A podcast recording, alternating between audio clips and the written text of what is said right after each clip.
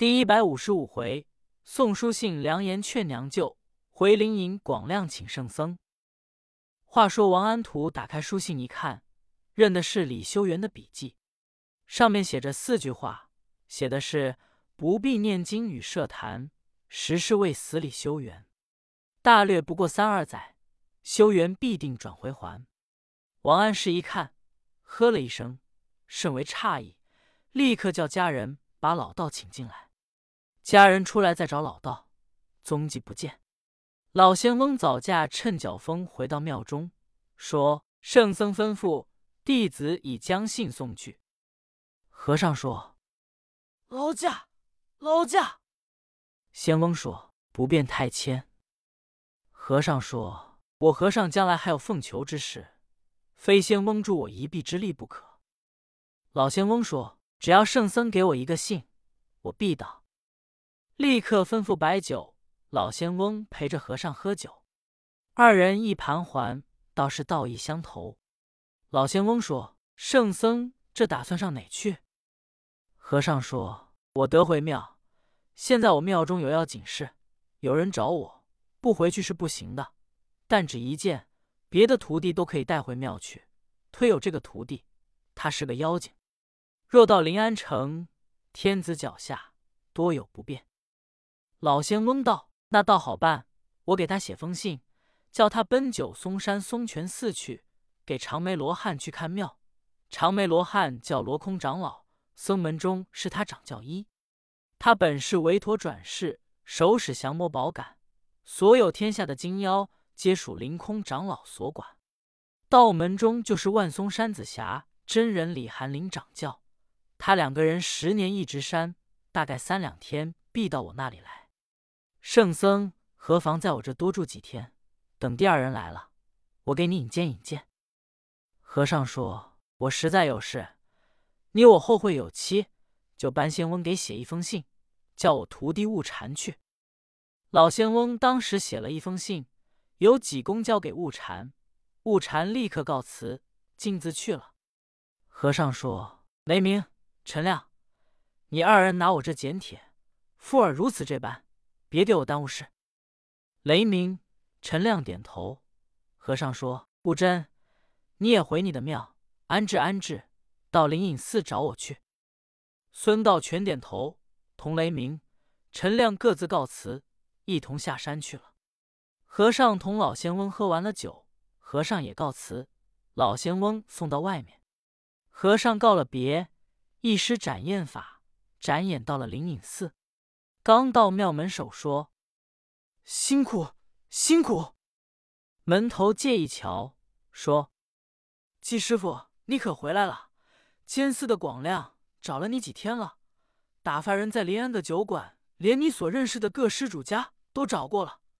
你快上监寺的屋里去吧。”和尚说：“可以。”踢踏踢踏进了庙，刚来到里面，广亮瞧见，说。师弟，你回来了，到我这屋里来吧。济公说：“师兄，你好呢。”广亮说：“好，承问承问。”立刻把济公让到屋中。广亮说：“师弟，你多日没回来了，我今日给你接风。我知道你吃荤，我给你摆一桌上等海味。师弟，你可一个人吃，我们吃素都不能陪你呢。”去多要几斤好绍兴酒来。手下伺候人答应而去，功夫不大，把酒摆上。济公也不谦让，坐下就吃。喝了三杯酒之后，济公道：“吃人酒饭，得与人做事；使人钱财，得与人消灾。师兄，今天请我喝酒，必然有事吧？素常我在庙里一喝酒，你就说我犯了清规。”应当打四十根，赶出庙去。这都是你的主意。今天你做主叫我喝酒，你是知法犯法，罪加一等。广亮说：“你别说了，我今天是给你赔不是的。素常我们哥俩有些言差语错，别管怎么样，我们总不是外人，你还能记恨吗？”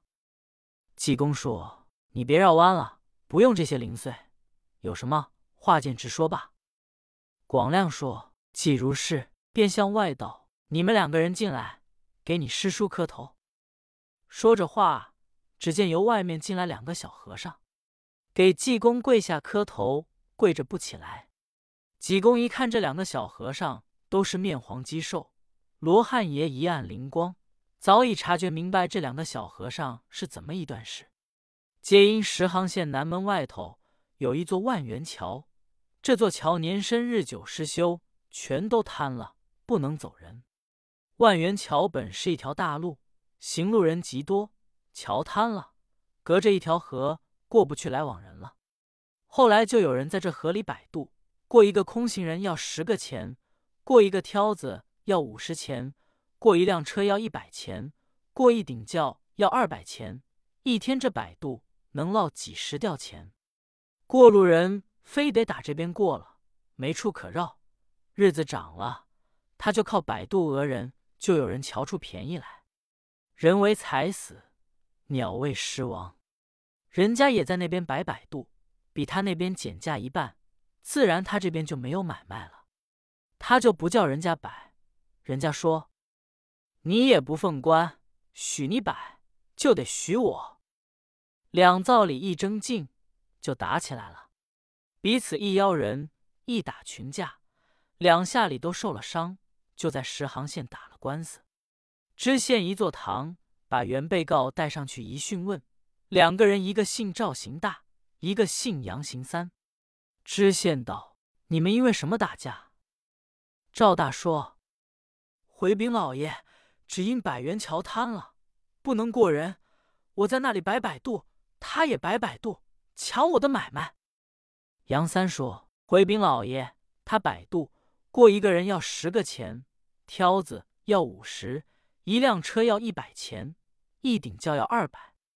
我摆渡比他减价一半，所谓渡人，他不叫我摆，所以打起来，他邀人把我的伙计都打伤了。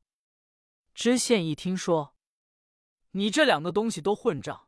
万元桥系官道，谁许你们在这里批人生事？每人罚你们五百吊钱，交出来。好公修万元桥，下去拒结完了案，不然我要重办你们。这两个人无法，每人交五百吊钱。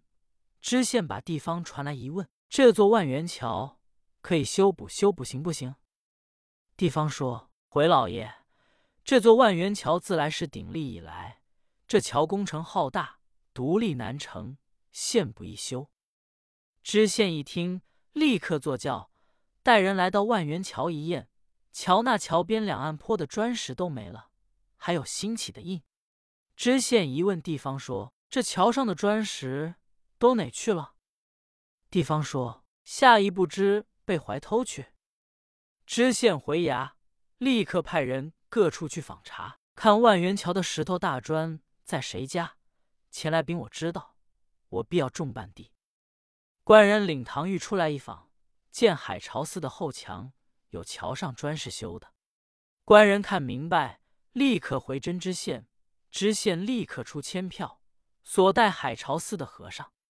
海潮寺的方丈名叫广惠，他有两个徒弟，叫知清、智敬。官人来到广惠庙中，就把师徒三个锁到门。老爷一开堂，吩咐把僧人带上来。广惠同志清、智敬土堂。各报名磕头。知县说：“你既是出家人，就应该奉公守法，无故把万元桥的砖石偷去，卖钱修墙。你是认打认罚？要认打，我把你的庙入关，还要重重办你；认罚，你给我化缘，化一万银子向万元桥。”广惠说：“僧人愿意认罚化缘。”知县说：“你们愿意认罚就好。”立刻派了四个官人押着广惠至亲致敬，每人背五块砖头游街，还叫他手打铜锣，嘴里说：“生尊列位，请听言，手打锣儿来化缘。施主要问因何故？只因偷了万元桥的砖。”四个官人压着，不说就打。天天出去，这五块砖背着，谁瞧见谁也不施舍，都说。有钱也不给贼和尚。师徒三个，这点最实在受不了了。广慧说：“至清、致敬，